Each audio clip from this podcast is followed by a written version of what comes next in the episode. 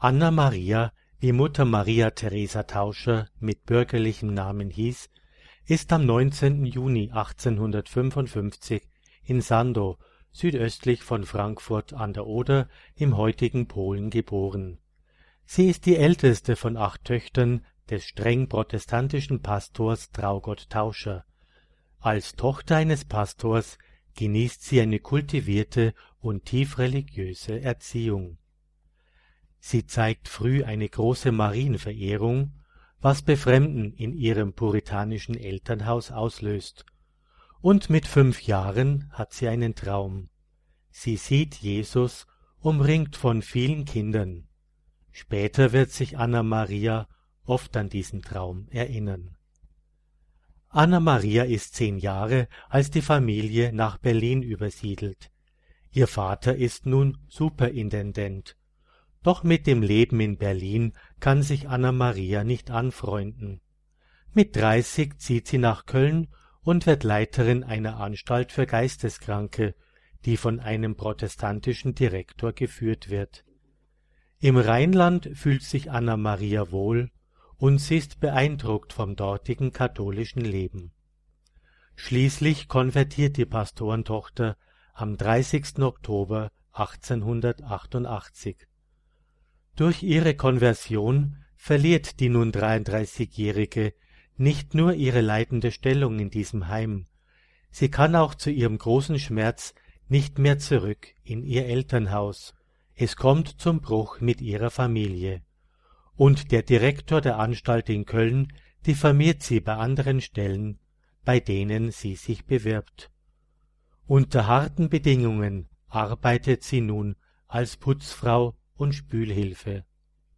In dieser Zeit bedrückender Unsicherheit entdeckt sie ihre Liebe zum heiligen Joseph, und sie schreibt in ihren Aufzeichnungen für ihre geistlichen Töchter Jetzt lerne ich ein wenig kennen, was es heißt, in Not und Armut zu leben. Denn obschon ich noch Wohnung und Kost habe, ist diese Armut oft drückend und demütigend. Aber für mich wird sie zum Segen, denn sie führt mich zum heiligen Joseph. Die Worte meines Vaters, wie man denn zu solch einem fremden Mann beten könne, haben sich tief in mein Herz gesenkt, und wie aus einem Samenkorn ist meine große, vertrauensvolle Liebe zum heiligen Joseph gewachsen. Ich knüpfe mich mit kindlicher Hingebung an dieses treue Vaterherz, und oft beweist mein heiliger Vater Joseph seine väterliche Liebe und seinen Schutz. Ist es denn nicht natürlich, wenn ich Maria als meine Mutter verehre und liebe, dass ich den heiligen Joseph wie einen Vater verehre und ihn bitte, wie einst dem Jesuskind auch mein Pflegevater sein zu wollen. Soweit ihre Ausführungen über den heiligen Joseph. Anna Maria vertraut auf die Fürbitte des Heiligen und der heilige Joseph hilft.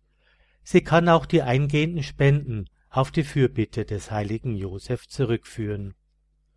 Sie kehrt zurück nach Berlin und lernt das große Elend der Kinder kennen, die auf der Straße aufwachsen. Es sind in jener Zeit sogar Zeitungsanzeigen zu lesen, wie diese. Dreijähriges Kind nach dem Tod der Mutter abzugeben oder Kind zu verschenken. In diesem Elend erfährt die konvertierte Pastorentochter den Ruf Gottes.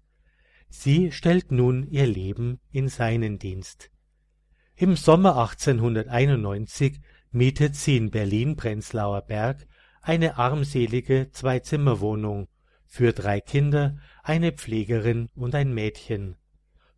Sie wird zum Wohle der armen und obdachlosen Kinder.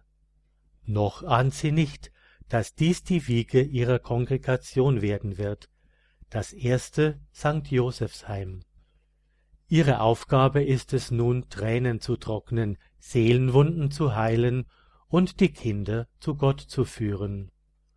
Nur wenige Jahre später schließen sich gleichgesinnte Frauen an, welche nach der Ordensregel der Karmelitinnen leben wollen.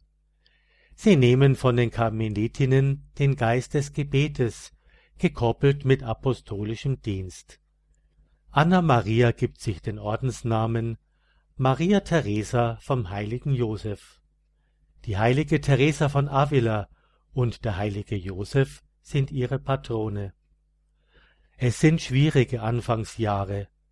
Zunächst will kein Bischof die neue Ordensgemeinschaft in seinem Bistum aufnehmen.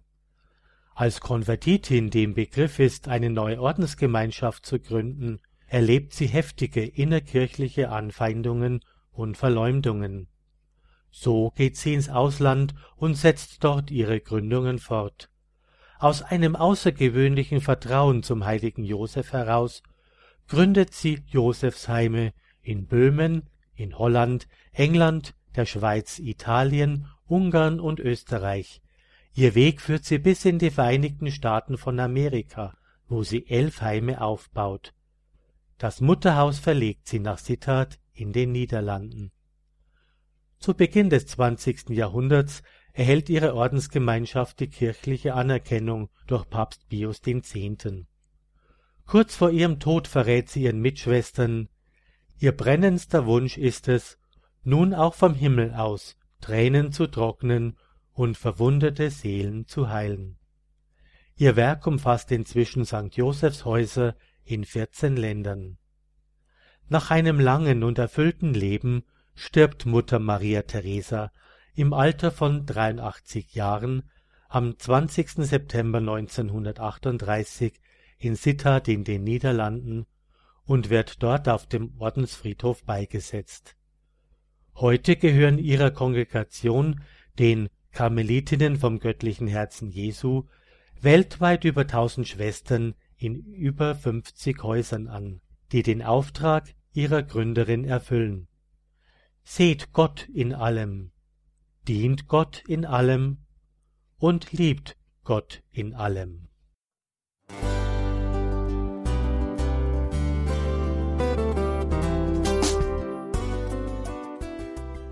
Liebe Zuhörerinnen und Zuhörer, vielen Dank, dass Sie unser CD- und Podcast-Angebot in Anspruch nehmen. Wir freuen uns, dass unsere Sendungen auf diese Weise verbreitet werden. Dieser Dienst ist für Sie kostenlos. Für uns ist er allerdings mit einem nicht unerheblichen finanziellen Aufwand verbunden. Deshalb sind wir für jede Spende dankbar. Alle Bankverbindungen unserer Spendenkontos können Sie über unsere Homepage horeb.org unter dem Menüpunkt Spenden einsehen. Dort besteht auch die Möglichkeit, online zu spenden natürlich nach den neuesten Sicherheitsstandards. Sie können diese Informationen auch bei unserem Hörerservice unter der Telefonnummer 08328 921 110 erfragen. Ich wiederhole die Rufnummer 08328 921 110. Vergelt's Gott für Ihre Unterstützung. Ihr Pfarrer Kocher.